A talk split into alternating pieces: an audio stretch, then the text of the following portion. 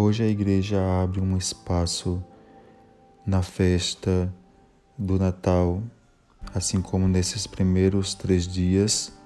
Celebramos ontem São Estevão, hoje São João Evangelista e amanhã os Santos Inocentes. Hoje, 27 de dezembro, nós celebramos São João Evangelista e Apóstolo.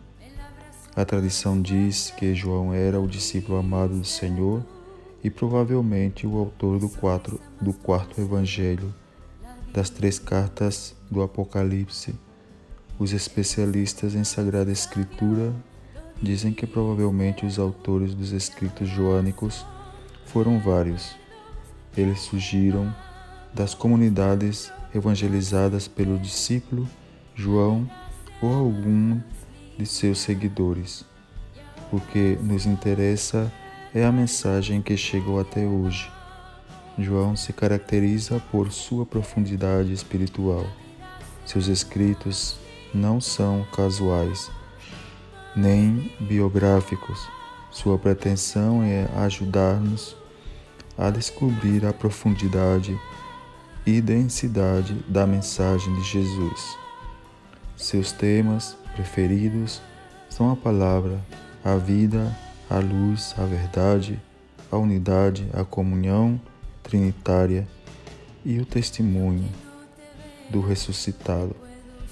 O primeiro versículo da primeira carta de João é muito ilustrativo a respeito. Fala da forte e profunda experiência vivida pelos seguidores de Jesus. Experimenta que transformou suas vidas e os converteu em testemunhas idôneos do ressuscitado. Chama muito a atenção que a primeira testemunha tenha sido uma mulher, Maria Madalena. Como você vive a experiência do ressuscitado em sua vida diária?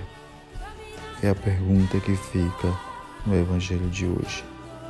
Com essa festa de São João, que Ele nos acompanhe, interceda por nós e, junto a Jesus, como sempre Ele esteve, Ele possa também nos ajudar a viver como Ele.